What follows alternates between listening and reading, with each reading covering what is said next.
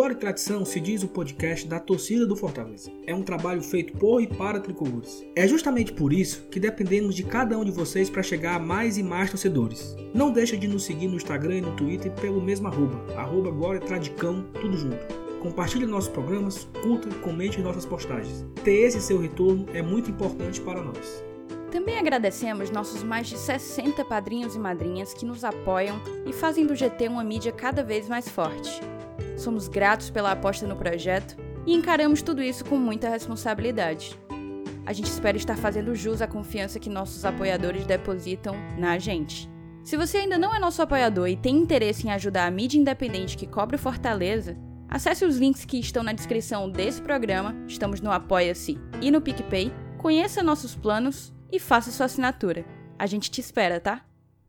Salve, salve nação tricolor, sejam todos bem-vindos ao podcast Glória e Tradição, podcast da torcida do Fortaleza. Esse é o nosso programa de número 99. Tá bem pertinho de bater os 100 e certamente bateremos esse 100 no nosso próximo pós-jogo, domingo, Fortaleza Atlético Goianiense.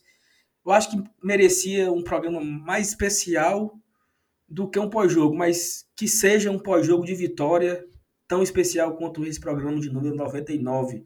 Fortaleza 2, Ceará 1, Ceará 1, Fortaleza 2. Na verdade, o mando, era do, o mando de campo era do Ceará.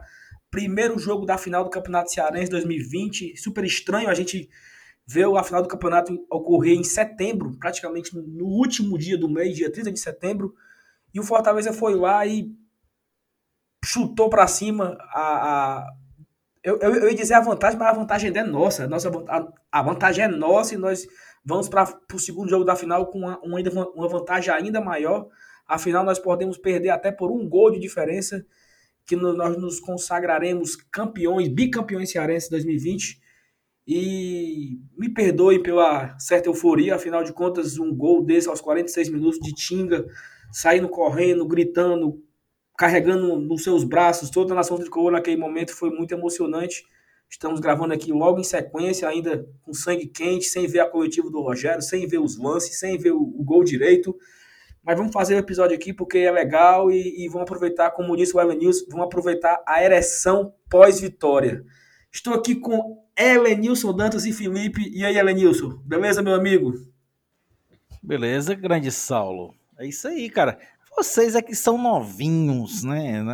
Acham estranho final em setembro, mas eu estou cansado de ir para o Castelão assistir final de campeonato estadual em dezembro. Né? O tempo passa, as coisas mudam, né? os campeonatos se moldam. É, mas isso, isso, tem mais de, isso tem mais de 20 anos, não tem, não?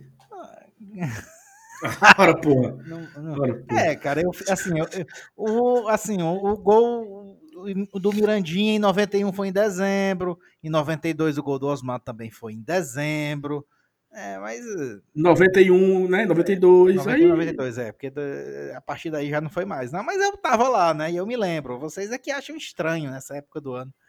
Mas eu, eu, eu tô cansado de, de assistir final no Castelão e ver torcida, o torcedor vestido de Papai Noel já esperando o Natal chegar. Mas é isso mesmo. Enfim, a gente está hoje aqui para falar sobre um grande passo, né? Assim, o primeiro tempo de um jogo que, que ainda só vai terminar daqui a três semanas, né? Mas é, não deixa de ser um, um, um, grande, um grande, uma grande vitória, né? Pelo que você falou, um gol no finalzinho aí. Ainda mais um cara tão, tão, tão cheio de, de vibrações positivas como o Tinga. E a gente vai falar isso no decorrer do programa e vamos destrinchar o quanto foi importante essa vitória, o quanto não foi e o quanto nos deixa próximo ou não do bicampeonato. É isso, e também estou com ele, Felipe Miranda, a dona Thaís hoje está de folga, é, mas deve voltar em breve no nosso próximo episódio. E aí, Felipe, beleza?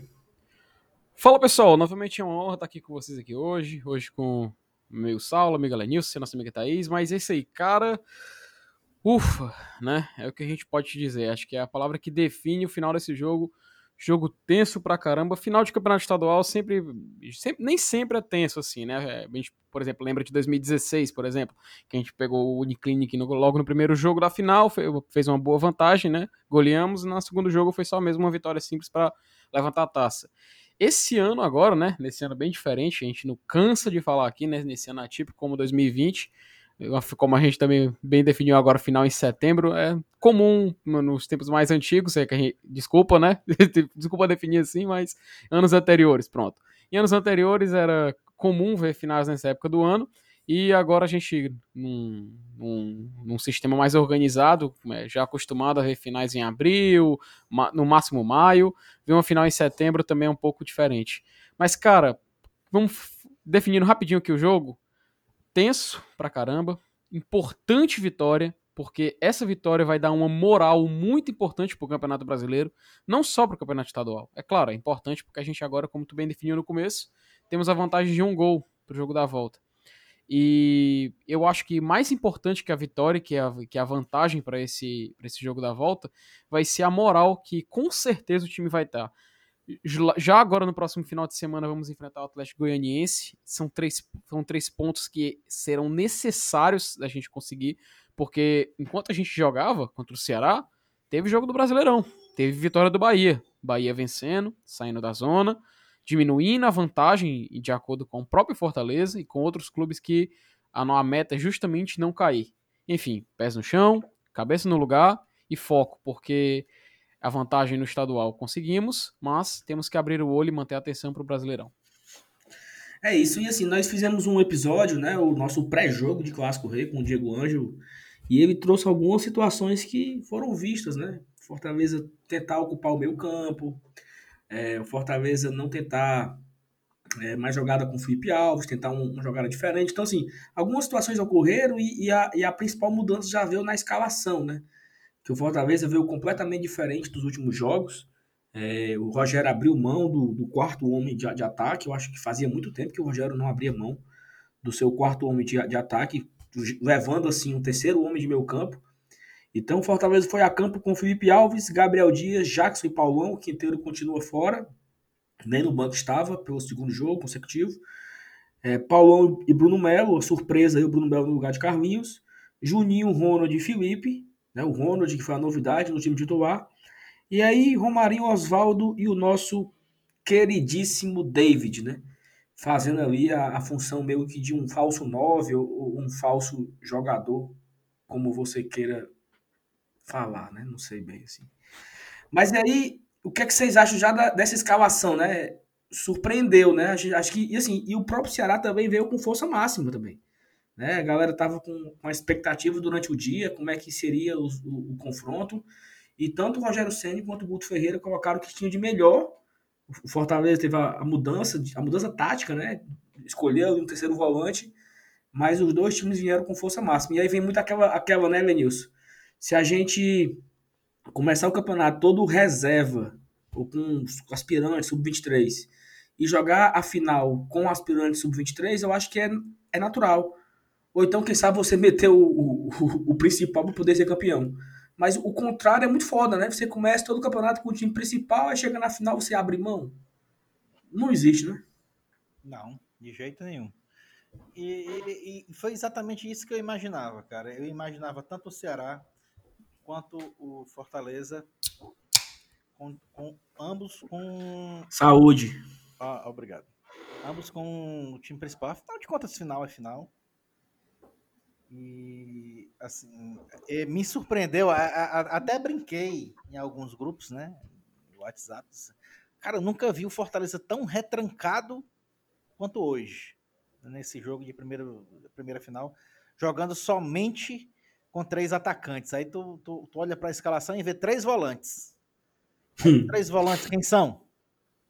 Felipe, Juninho e Ronald. E Ronald.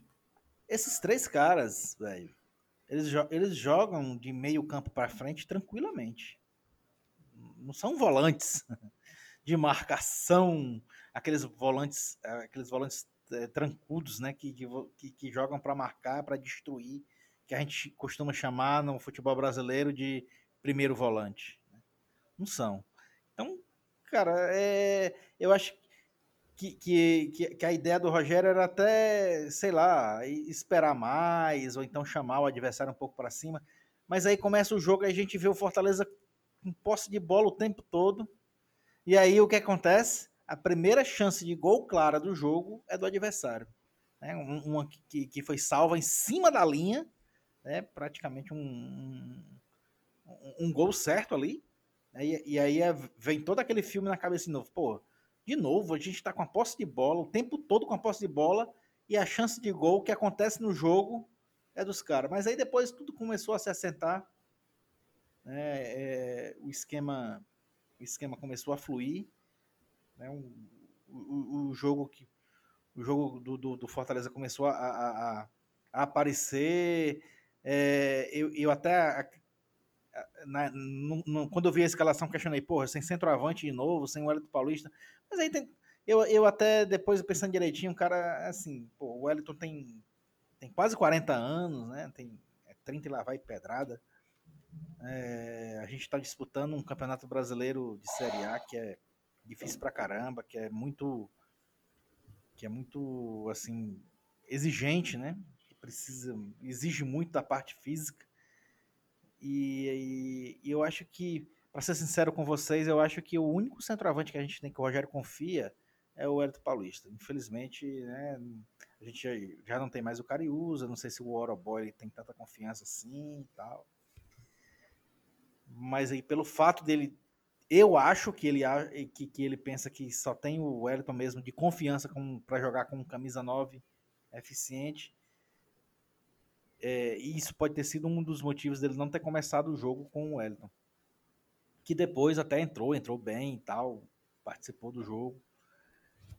E é, é fácil a gente dizer assim, não, deu certo porque ganhou. Ganhou com um gol, porra, aos 47 do segundo tempo de novo, né? Porra, número mágico e, e, ainda mais com um cara que é, que é, que eu digo até que é um cara abençoado, né? O, o Tinga o Tinga parece que nasceu mesmo para participar de jogos decisivos e ser decisivo nesses jogos decisivos, né? Um, é um cara que tem uma estrela também pra caramba, mas analisando friamente, é, não, não só porque venceu com um gol no final, mas eu acho que, que melhorou, melhorou a, a, a, a tática, né? Porque a gente vinha de dois reveses.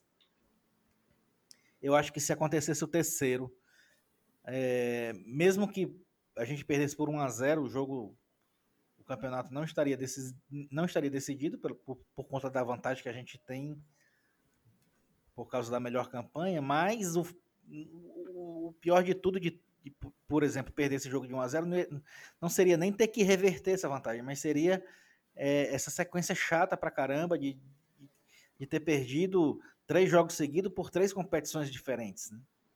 Eu, eu acho que essa vitória hoje, ela foi não só importante pelo fato de nos dar uma, uma vantagem maior do que o que a gente tinha, maior do que a, a do regulamento nos deu, mas principalmente pelo fato da gente quebrar essa essa maldita sequência, pequena sequência de, de dois jogos, de duas derrotas que, que pesaram pra caramba, porque foram duas derrotas importantes, né? Na Copa do Nordeste e Campeonato Brasileiro. Tu sabe, tu, tu, tu, sabe o que é que mais pesa, Vinícius, nessas duas derrotas, cara? É porque, assim, os dois times estão teoricamente no mesmo nível.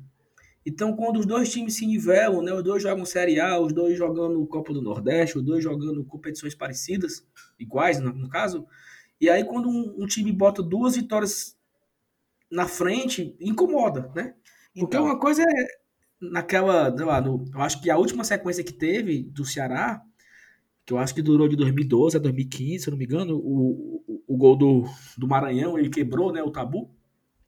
Nós estávamos na Série C, né, cara? Então, assim, é claro que tem uma, uma divisão inferior, tem aquele incômodo, mas tem aquela, aquela, aquele, aquela autodefesa, né? Ah, o, os caras têm obrigação de ganhar da gente. Eles, eles estão melhores, eles estão eles estão por cima. Né? Agora, tu, tu, imagina do jeito que tá agora, né? Todo mundo nivelado e tal, a gente vindo de duas derrotas seguidas em competições diferentes, a gente emplacar uma terceira. Uma terceira. Né? Perfeito. Eu acho que isso, isso ia até influenciar na, confiança dos jogadores para um, continuidade no Campeonato Brasileiro da Série A, até mesmo no próximo jogo contra o Atlético Goianiense a gente vai fazer em casa. É, é um jogo teoricamente de seis pontos, porque a gente sabe que no começo do campeonato a gente traçou uma estratégia e o Atlético Goianiense era um dos times que estava no nosso patamar de disputa. Sim. Então, assim, é, é, essa vitória de hoje, né? Eu falo hoje ainda, na verdade foi ontem, né? Que a gente já tá gravando já depois de meia-noite, né? A gente já tá gravando na, na quinta-feira.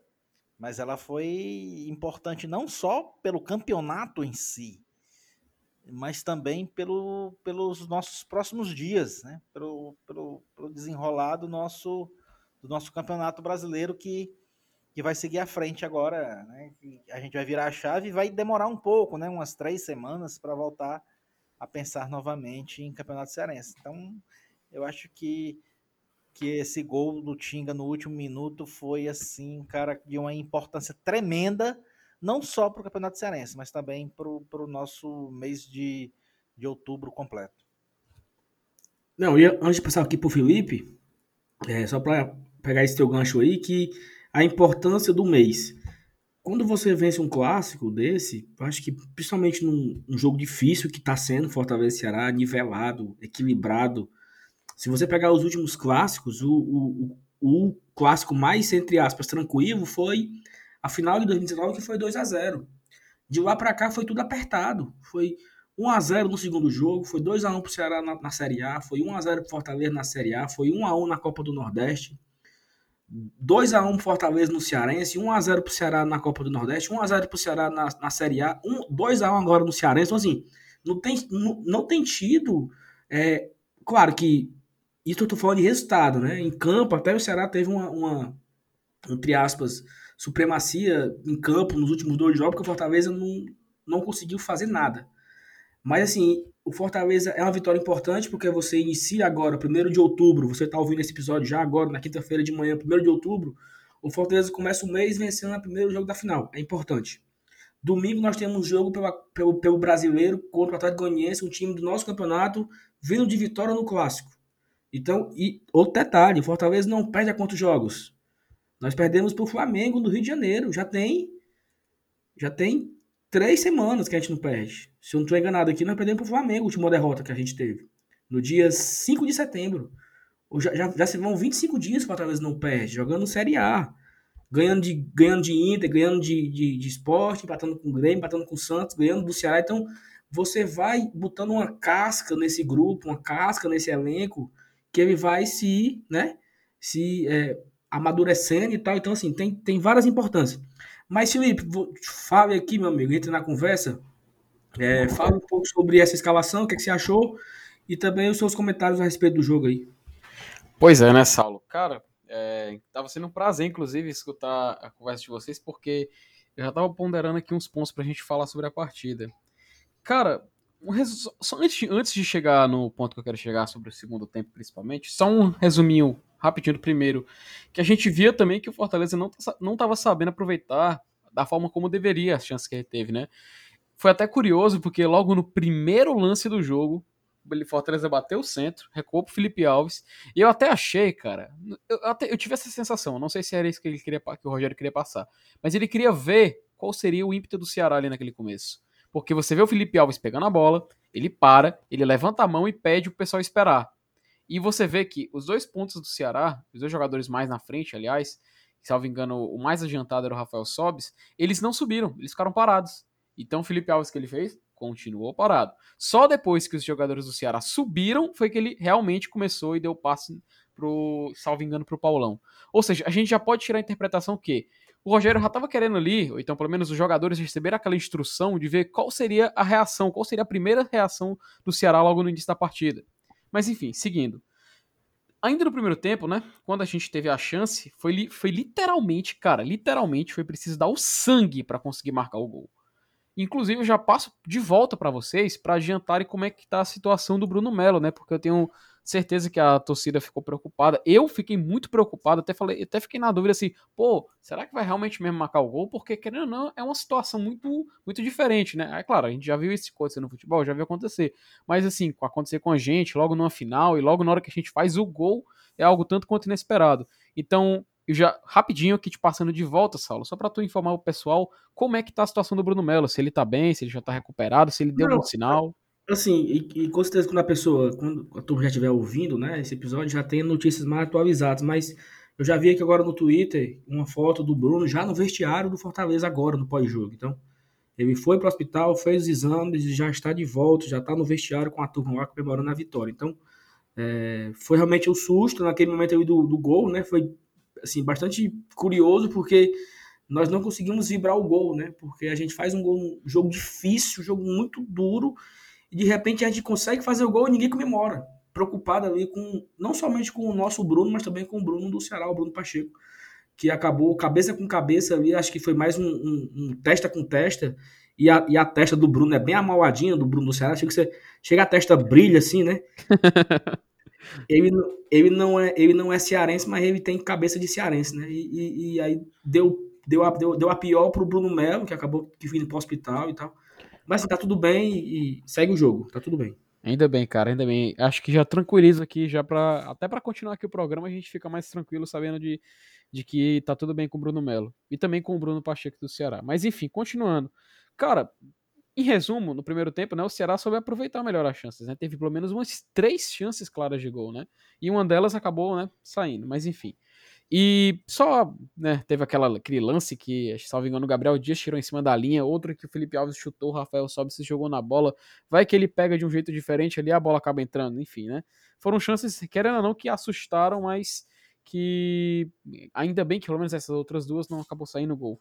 Enfim, de final de primeiro tempo, cara, eu não, eu não fiquei. Eu não sei se o, aquele gol no finalzinho, não sei se o elenco sentiu, se abateu com aquela imagem do Bruno Melo, dele sangrando e tal. Enfim, eu acho até que no primeiro tempo, cara, o 1 a 1 saiu até barato no final das contas. Sinceramente, até pelas chances que ambos tiveram, eu acho que eu, eu, pelo menos eu posso definir assim.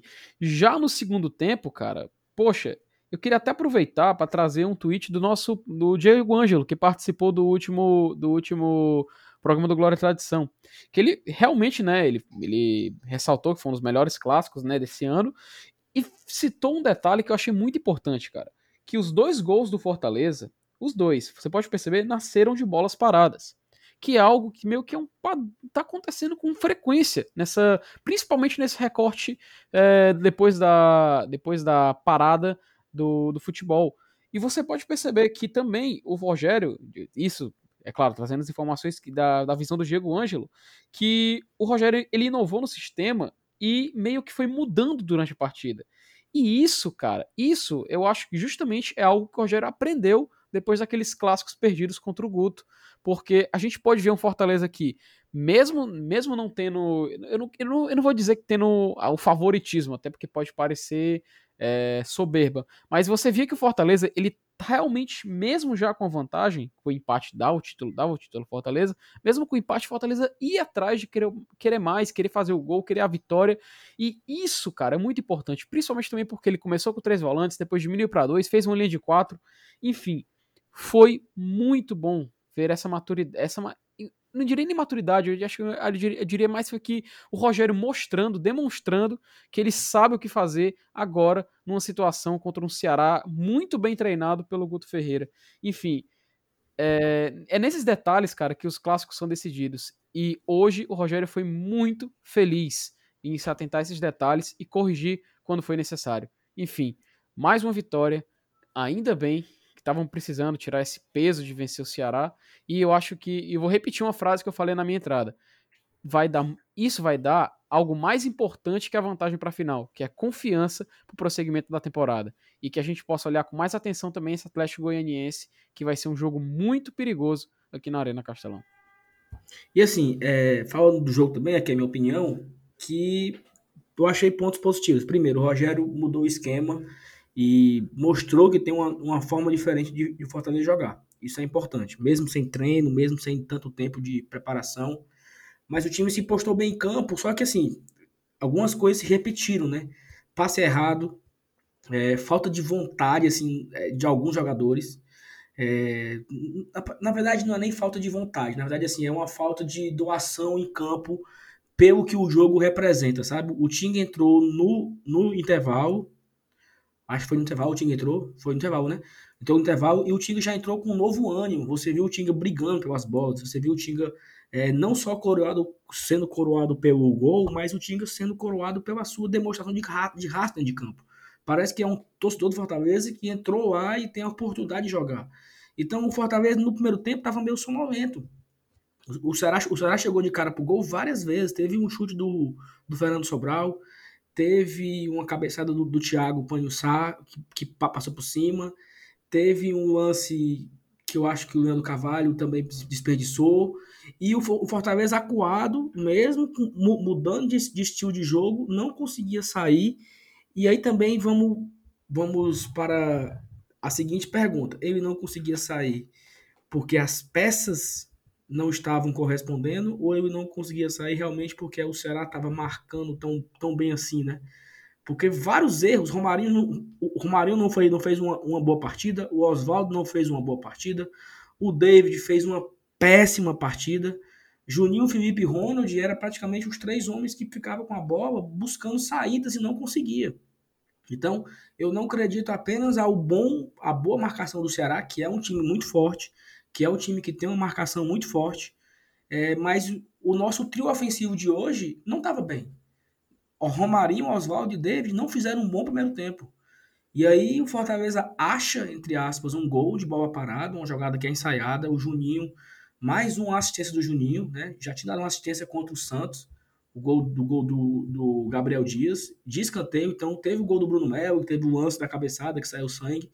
E aí o Fortaleza praticamente não conseguiu segurar o, o fim do primeiro tempo. Eu fiquei muito, com muita raiva porque o juiz deu sete minutos de acréscimo pela a contusão do, do, dos Brunos e tal. E o Fortaleza simplesmente não conseguia trocar passes, sabe? Então, assim, vem uma crítica agora que o Fortaleza precisa melhorar a sua distribuição de passes. Então, nessa, nessa daí, o. E outra coisa, quando o Fortaleza fez 1 a 0 o Fortaleza teve uns dois contra-ataques que era para ter matado a partida ali. Era para ter matado o título ali, o campeonato ali.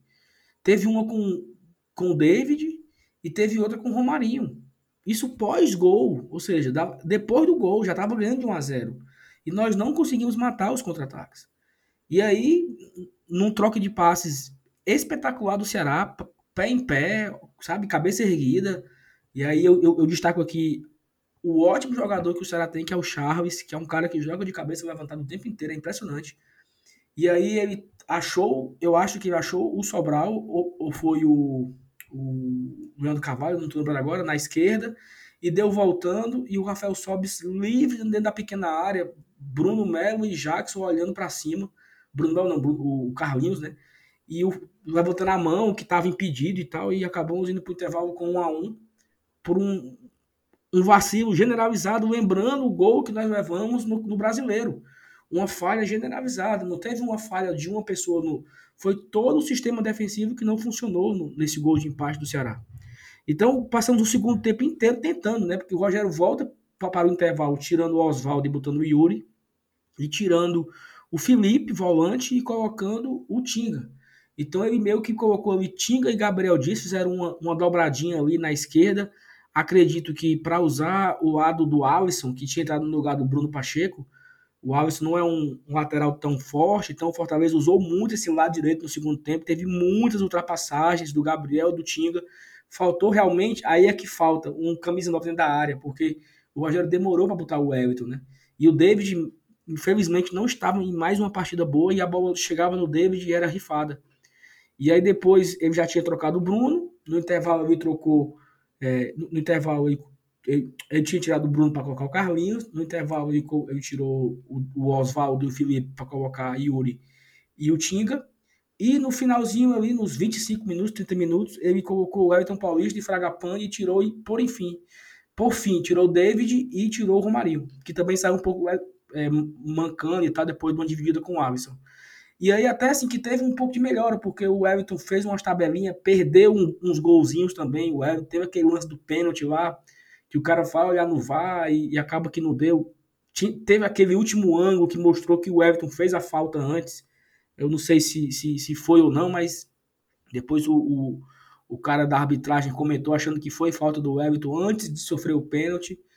E aí já ali nos 47, mais uma bola parada, 46 por 47, o Juninho cruza na área, a bola sobra no pé do Tinga e ele chuta fuzilando, praticamente rasgando a rede, concretizando assim a vitória do Fortaleza 2 a 1 E aí, cara, é, eu acho assim, quem perde vai desdenhar. É uma coisa que o Elenilson falou uma vez. Porque a gente. Eu, eu vejo muito torcedor do Ceará menosprezando é, o Campeonato Cearense. Ah, pô, meu irmão, é um Campeonato Cearense, né, cara? Quem perde vai dizer que não serve de nada. Quem ganha vai dizer que é um título para você guardar na, na galeria. Então, assim, foi importante vencer por tudo que vocês falaram, pela questão da confiança que o Fortaleza. Se você lembrar aqui, quando começou o Campeonato Brasileiro, em três partidos nós fizemos um gol. Ou, nós fizemos um ponto e zero gols. E essas três partidas do brasileiro tinham sido pós derrota na Copa do Nordeste. E eu perguntava a muitas pessoas o que é que está acontecendo. É salário atrasado? É, é grupo rachado? E a fala era única: é falta de confiança. Os caras perderam a confiança, os caras acham que não conseguem mais vencer. E aí nós vencemos contra o Goiás, e esse mesmo time, esse mesmo time que venceu hoje o Ceará, que empatou com o Santos, que venceu o Inter, foi o time que começou o Campeonato Brasileiro perdendo duas partidas e empatando com o Botafogo em casa. O mesmo time, entendeu? Os mesmos jogadores, com o mesmo salário em dia. Então, assim, a confiança ela é fundamental no futebol. E não no futebol, acho que no, no esporte como um todo, na vida da pessoa. Uma pessoa sem confiança, ela não consegue dirigir, ela não consegue andar de bicicleta, não consegue fazer, fazer é, passar um e-mail, fazer uma reunião. A confiança é tudo na sua vida, né? Então, acho que essa vitória no Clássico ela nos dá muita confiança para a sequência do brasileiro, que é muito difícil. Temos agora Atlético Goianiense e Atlético Mineiro em casa. O Atlético Goianiense empatou hoje contra o Corinthians em Itaquera. Então, assim, não vai ser fácil não domingo, entendeu? Independente de qualquer coisa, vai ser um jogo difícil pra caramba. Então, assim, o Fortaleza, ele vai pós vencer um clássico quando você vence um clássico, a gente grava o episódio uma hora da manhã, meu amigo, e acorda amanhã seis horas sorrindo, porque nós vencemos o clássico. O jogador é a mesma coisa. Amanhã tem treino, os caras vão chegar no treino rindo, sorrindo, feliz da vida, porque venceram hoje, entendeu? Então, claro que é importante vencer o clássico, claro que é importante vencer o primeiro jogo da final. E o Fortaleza está vivo aí no, na busca do título, está mais do que vivo. E esperamos dia 21 de outubro, daqui a três quartas-feiras, se não me engano, três, é, é, amanhã é primeiro, daqui a três quartas-feiras será o segundo jogo e a gente espera estar tá fazendo aqui um pós-jogo de título, com certeza. Se Deus permitir, né, que, que dê, dê tudo certo. E aí, senhores, vamos aqui para um assunto não tão agradável, que é o seguinte, eu acho que não merece, eu até falei algumas vezes aqui, a gente nunca falar mal quando a gente vence, né? Eleger o pior em campo quando a gente vence. Mas eu acho que chegou assim no, no limite, né? Eu acho que é necessário falar, porque eu, eu falei disso no último episódio e nós concordamos com o pior em campo. E hoje é, é, é difícil não ser ele de novo, cara. Sabe? É impressionante como esse cara vem mal. É impressionante. Eu entendo o Rogério tentando, sabe? O Rogério quer valorizar o ativo do clube. O Rogério quer colocar que o ativo do clube consiga render. Mas, cara, hoje ele, assim, se o Fortaleza não ganha hoje, se o Fortaleza perde hoje, você podia botar na conta dele, certo? Porque o cara, ele atrapalhou. Foi um a menos em campo o tempo inteiro. Ele não foi, ele não foi útil em nenhum momento. Em nenhum momento, assim, ele não teve nenhum minuto de utilidade em campo. É impressionante como esse cara, ele não consegue mais render, não consegue mais ser útil. Antigamente, não, mas ele consegue dominar uma bola, não, mas ele consegue dar um passe, não, mas ele consegue.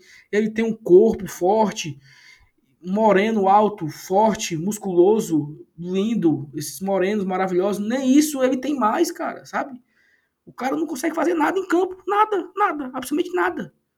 Então, é inacreditável, né, Felipe? Pois, pois, é, né, Saulo? Assim, não é nem querendo, cara. É, defender jogador que tá recebendo crítica de forma desproporcional e etc. Inclusive, até vi um, um tweet do, do, amigo Bruno Lemos, lá, que é artista.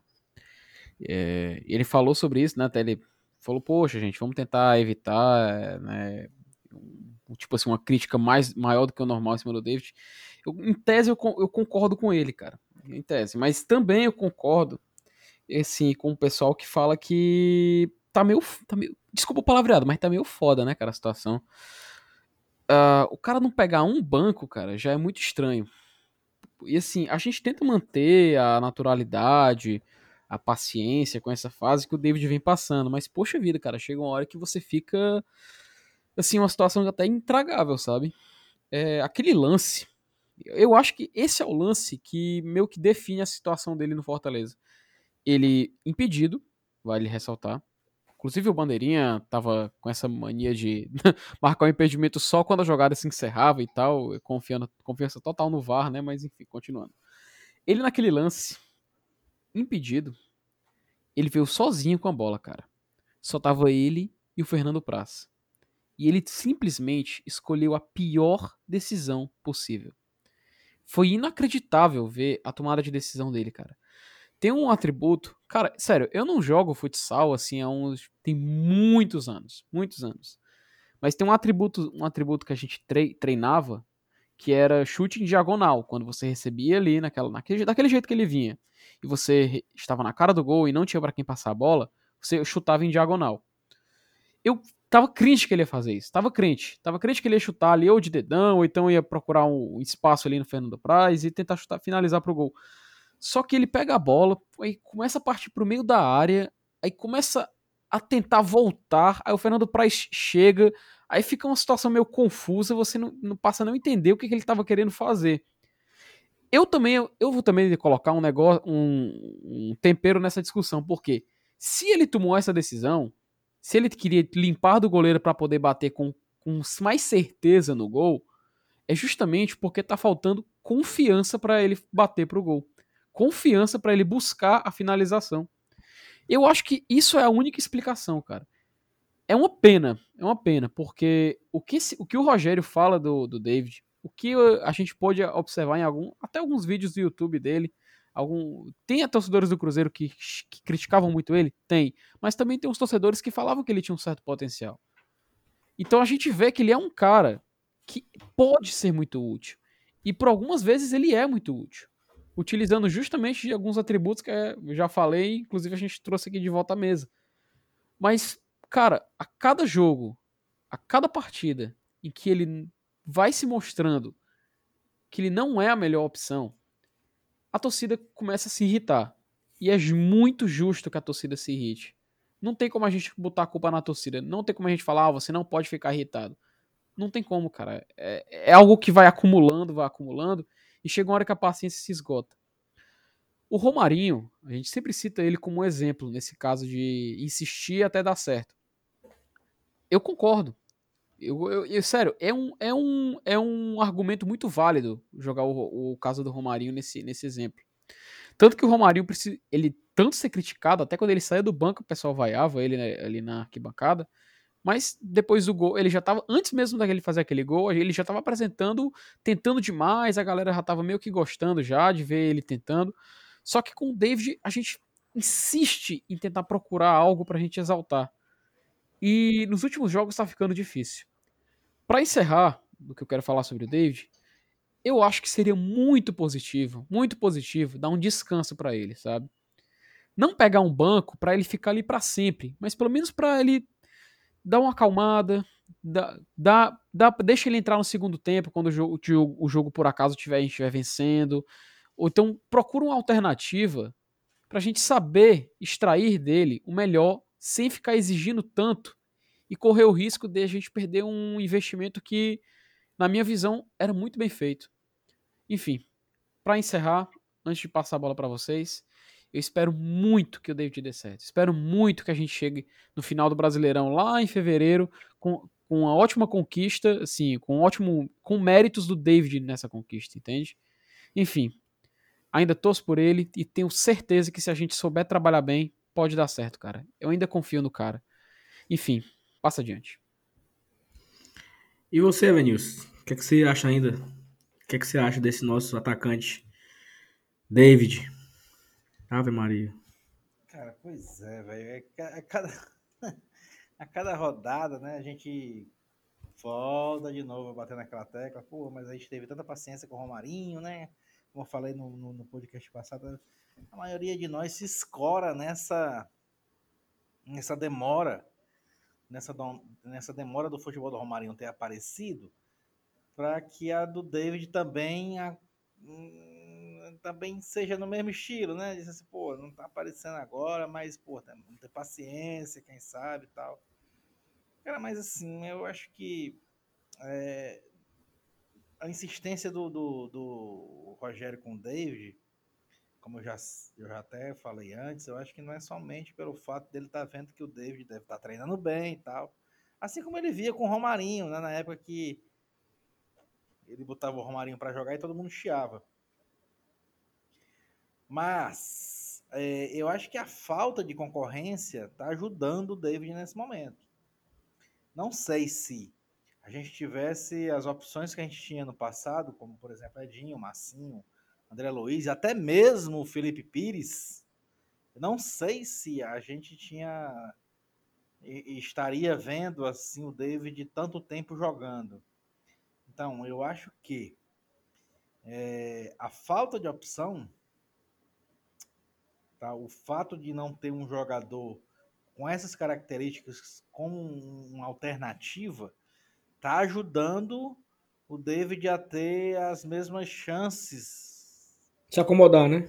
É, as mesmas chances que o Romarinho teve, por exemplo, né? Vamos comparar antes de, de acontecer aquele gol lá contra o Santa Cruz. Mas eu acho que isso tá ajudando ele, cara. E eu não sei vocês, mas eu, por exemplo, no decorrer do jogo eu vejo, né, é, é muita força, muita, muita voluntariedade, assim, ele ele antecipando e tal, botando a bola na frente.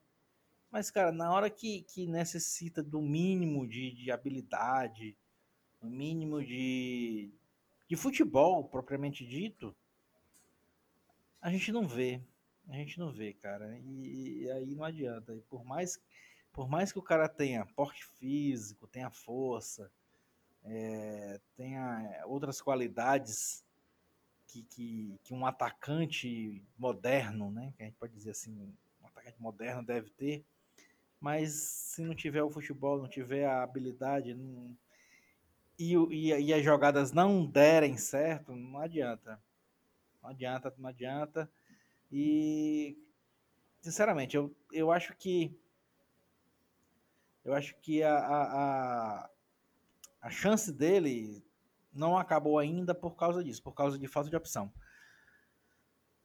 Cara, mas eu, eu não sei vocês, mas assim, o torcedor em geral e tal, a gente vê o David vindo de um clube como o Cruzeiro, né? Um clube grande, apesar do momento que está vivendo, mas é um clube que tem camisa.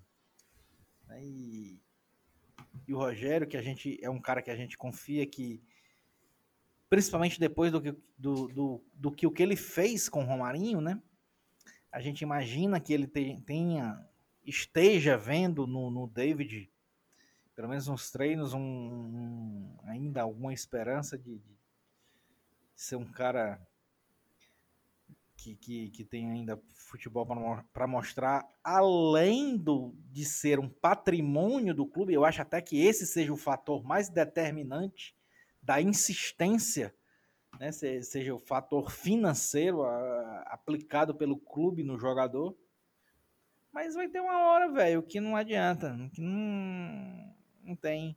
Ele vai dar uma segunda chance pro Yuri César, né? Ou então vai dar a primeira chance de titularidade pro Fragapane, que eu acho que se ele se isso acontecer é uma grande possibilidade do David se transformar num reserva de luxo, num reserva, num reserva caro.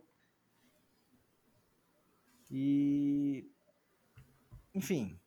E talvez. E, e, e, talvez, quem sabe, ele virando um reserva desse, e aí, por exemplo, ele, ele entra no segundo tempo desse no jogo qualquer aí e sobra uma bola e faz um gol, e aí a confiança se recupera, né? Porque o Romarinho, assim, se for comparar com o Romarinho, o Romarinho ele se, tornava, ele se tornou um reserva. Perfeito. E aí o, a, as críticas, na verdade, assim, o Romarinho nunca sequer virou um titular absoluto, né? O Romarinho era um reserva. Então, quando o Romarinho entrava, a corneta cantava. Quando ele vinha aquecer para entrar, a corneta cantava. Então, assim, o Romarinho ele conquistou. É como se, é como assim, é como, é como se o Romarinho tivesse conquistado realmente do zero a confiança. Ele, ele, ele era um reserva que ninguém acreditava nele. Então ele entrava, fazia merda. No outro jogo ele entrava, fazia merda. No outro jogo ele entrava, fez o gol. De, de lá para cá, tudo mudou. O David já começou como titular absoluto. E continua. E continua. Então, assim, já tá aí, né? Desde o começo do ano que o David é titular absoluto e não sai de jeito nenhum. Exatamente. E... Pode, pode ser que o, o cenário que você falou aí seja o que esteja faltando. Aplicar a ele este cenário que envolveu o Romarinho. Perfeito, perfeito. Pode ser. Porque, porque eu, eu, eu acho assim, ó, nesses. Nós vamos, nós vamos jogar sábado a 13 terceira rodada do, do, do, do, brasileiro. O David foi titular nas do, 12 primeiras. Não teve nenhuma partida que o David não foi titular. Eu acho que contra o Goiás ele saiu no, no intervalo. Todas as outras saíram no segundo tempo, quando não termina o jogo. Então, assim, ele não pode dizer que não teve oportunidade, que não teve sequência, que não teve continuidade, sabe? É o cara que não pode dizer isso. Porque ele jogou as 12 partidas. Então, Rogério, se você escuta esse nosso podcast, dê uma folga pro homem, deixa ele no banco um pedacinho, mude o esquema como você mudou hoje. Acha uma oportunidade. Você tem Yuri, tem Fragapane, tem Mariano Vasquez, que anda sumido. Você tem o Ronald, também faz um lado ali. Você tem o Orobol, você tem o Ederson. Você... Não sei, cara. Acha uma oportunidade para encaixar ali, porque talvez nós ganhamos um homem a mais em campo. E aí, se o David entrar no segundo tempo e resolver, nós ganhamos um atleta pro resto do campeonato. Porque esse cara que tá jogando hoje, ele está prejudicando o time em campo, ele atrapalha o time em campo, os 11 atrapalha os 11 titulares. E a cada jogo você mata um pedacinho da confiança que ele tem pro resto. É isso aí. Então, assim, é uma, é uma, é uma insistência e uma. Eu, eu não estou lembrando agora aqui nenhuma analogia para ser feita, mas você vai aos poucos matando o atleta. Você vai aos poucos minando o atleta que ele pode ser útil ainda, entendeu? Então acho que cabe diminuir a minutagem dele, sabe? Ele entrar ali nos 25 do segundo tempo, como, como entram outros jogadores. Como quando como o Oswaldo saiu contra o Santos e entrou, acho que foi o Yuri, né? Pode ser o David entrando aí no lugar do Yuri. Pode ser o David entrando no lugar do Everton no segundo tempo, entendeu? Eu acho que dá certo, sabe? Eu acho que, assim, tem que desistir, entre aspas, da titularidade dele e achar uma outra forma para os próximos jogos. Eu acho que o Rogério vai achar, cara. Não é, não é possível que o Rogério não tenha. Não é possível que o Rogério não esteja vendo a mesma coisa que todo mundo está vendo, né? Mas passado aqui o momento David, que era necessário ter, falar do David, foi uma figura do jogo realmente impressionante. Vamos falar hoje do melhor em campo agora, né? Para a gente terminar aqui, já estamos já com o tempo já um pouco excedido. Vamos aqui para o melhor em campo hoje. Aí, assim, é... eu queria primeiro homenagear o Bruno Melo, né? Porque é um cara que está no Fortaleza desde de sempre, ali no banco de reservas, esperando sua oportunidade. E o Bruno é... foi o cara que bateu o pênalti contra o Tupi, sabe? Um menino da base de Paracuru pegar aquela bola ali, aquela responsabilidade é, é um negócio muito surreal. Então, e aí o Bruno, ele tinha perdido um pênalti, né, na final contra o Ceará em 2018. Naquela mesma trave ali. Era um gol que se o Fortaleza empata ali, talvez o jogo fosse outro. E o Bruno perdeu um pênalti na final do contra o Ceará e hoje ele fez o gol. Né? Então, assim, acho que não sei se zero, né, mas na mesma trave ali o Bruno foi importante e fez 1 a 0 pra gente. E eu queria destacar aqui a partida do, do Paulão, que o Ceará não conseguiu as bolas aéreas, o Paulão ganhou praticamente todas as bolas aéreas. Uma partida excelente do Paulão. Uma partida muito boa do Gabriel, tirando o lance do gol do Ceará, que ele abriu as pernas ali e caiu de costa. Eu não entendi aquele lance ali, ele não acompanhou o marcador dele. Mas assim, eu não sei você, mas eu vou nele. Eu vou no, no Guilherme porque o Guilherme ele foi o herói, né? E aí o Guilherme entrou com sangue no olho, o Guilherme entrou vibrando quando tirava a bola no lateral. O Guilherme deu um grito no pé do vidro do Guto, que vai saber o que aquele gritou. E o Guilherme nos deu o gol da vitória. Então, meu voto, Guilherme Tinga. Para você, Felipe. Cara, Sério, eu só não, eu só não, não sigo o voto do relator porque eu acho que o Bruno Melo merece, ó, cara. O cara literalmente deu sangue, cara. Ele realmente foi. Tipo assim, é só pra aplaudir mesmo o Bruno Melo. Como, como muito bem definiu, cara. Ele é um cara que eu acho que o sangue. Hoje, hoje, hoje a gente teve a prova de que o sangue dele não tem azul também, e nem branco. É só, é só vermelho, porque o cara é. Sei lá. É... Cara, falta explicações. O Bruno Melo é ídolo. Acho que não tem outra palavra. É ídolo. E foi muito importante a gente ver, ver que o grupo, quando aconteceu aquele lance com ele, principalmente eu percebi isso no Jackson, quando tava todo mundo lá meio tenso. O Jackson colocou as mãos na cabeça, depois se ajoelhou, foi ver se estava tudo bem. Poxa, cara, eu acho tão bacana essa atitude, sério. Você vê que os jogadores eles se preocupam com, com os companheiros, cara. Isso é uma atitude muito bonita, muito bonita.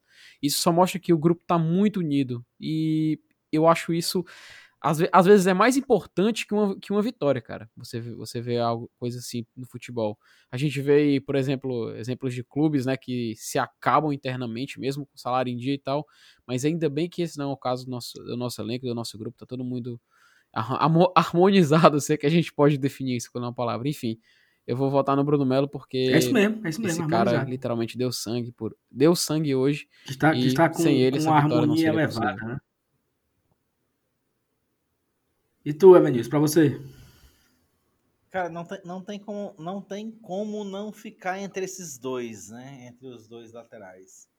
O Bruno Melo, é, que, que, como você falou, perdeu perdeu o pênalti nessa mesma trave, numa final de campeonato, onde ele hoje fez um gol e que durante tanto tempo a gente dizia em metáfora que ele dava o sangue pelo Fortaleza, hoje ele deu literalmente, né, como o Felipe falou.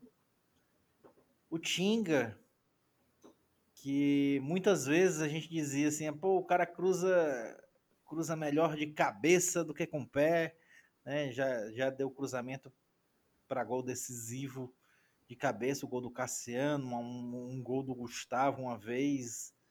Se não me engano, teve outro gol que eu nem lembro qual é, também com um cruzamento de cabeça. E hoje ele foi com o pé, né? Fez um gol, um gol decisivo um gol mais uma vez nos acréscimos. Então é muito difícil escolher entre eles dois pelos fatores é, que a gente pode dizer assim, fatores mágicos, né? Fatores que nos que nos trazem a magia do futebol a, a, a aflorar esse sentimento de, de, de alegria que, que ambos que ambos nos trazem com, com tamanha afinidade com o clube que a gente torce. Então, cara, é muito difícil escolher entre esses dois, porque ambos também jogaram bem na partida de hoje. Mas eu vou ficar com Tinga, eu vou ficar com Tinga pelo, pelo fator decisivo, pelo fator primordial, é, a, analisando friamente os 90 minutos de hoje eu vou ficar com o Tinga. E eu acho que é válido, né? Todos nós falamos do, do Tinga e do Bruno, né? O Bruno deixou o sangue em campo. É, é, isso é muito, é muito emblemático, né? Muito simbólico, né? Literalmente o Bruno deixou o sangue em campo após um gol. E o Tinga deixou o seu suor, né? Cada um jogou 45 minutos. E o Tinga deixou o seu suor, deixou a sua disposição, a sua raça e deixou o gol. Né? Então acho que a gente pode dividir aí esse prêmio de melhor em campo para Bruno Melo e para o Tinga. Mais uma vez, o Bruno tá, já tá bem, já tá tudo, tudo em paz, já, graças a Deus. Não deve jogar no próximo domingo, né? Porque tem, tem que ter uns dias aí de fazer uma reavaliação e tal. É, mas é isso. Esse nosso pós-jogo de Clássico Rei, Fortaleza 2, Ceará 1. Domingo nós temos mais um pós-jogo de Fortaleza e Atlético Goianiense.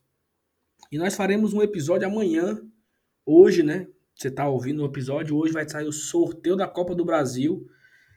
E vamos fazer também mais um episódio sobre isso, né? Sobre os confrontos, sobre quem é o nosso adversário, o chaveamento, como é que vai ser, como é que é o regulamento, como é que funciona, como é que tá o ranking.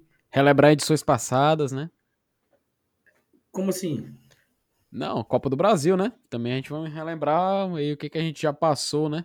Até chegar novamente essa edição 2020, né? Sim, relembrar o, a, o Fortaleza, né? Nas, nas sim, sim, perfeito, perfeito. Sim, sim.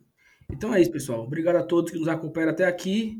Espero que você tenha curtido esse nosso pós-jogo. A gente está fazendo aqui é praticamente uma hora da manhã. Estamos encerrando essa gravação e tentamos ser menos emocionado e analisar de uma forma fria tanto o lado positivo quanto o lado negativo que esse é o nosso papel aqui. Esse é o Guarda Tradição. Obrigado a todos. Até a próxima. Valeu, Felipe. Valeu, Benilson. Valeu. Suas últimas considerações aí, se não tiver nada para falar, tchau, tchau. Passe adiante. Porque o, o, o, foi uma final que a gente jogou o primeiro tempo e o intervalo é duro. O intervalo é de três semanas, né? Exatamente. Vamos, e, vamos e esse é o, o título do, do, episódio, né? Os primeiros 90 minutos. Se foram. Valeu, pessoal. Até a próxima. Tchau, tchau. Saudações tricolores. Valeu. Hoje eu vou partir pro estádio, pois meu Fortaleza vai jogar mais tarde. É, vou levar meu bandeirão, camisa do leão e vibrar à vontade. A torcida contagia, passando energia, ela não se cansa. É, e quando o jogo acabar, eu vou comemorar,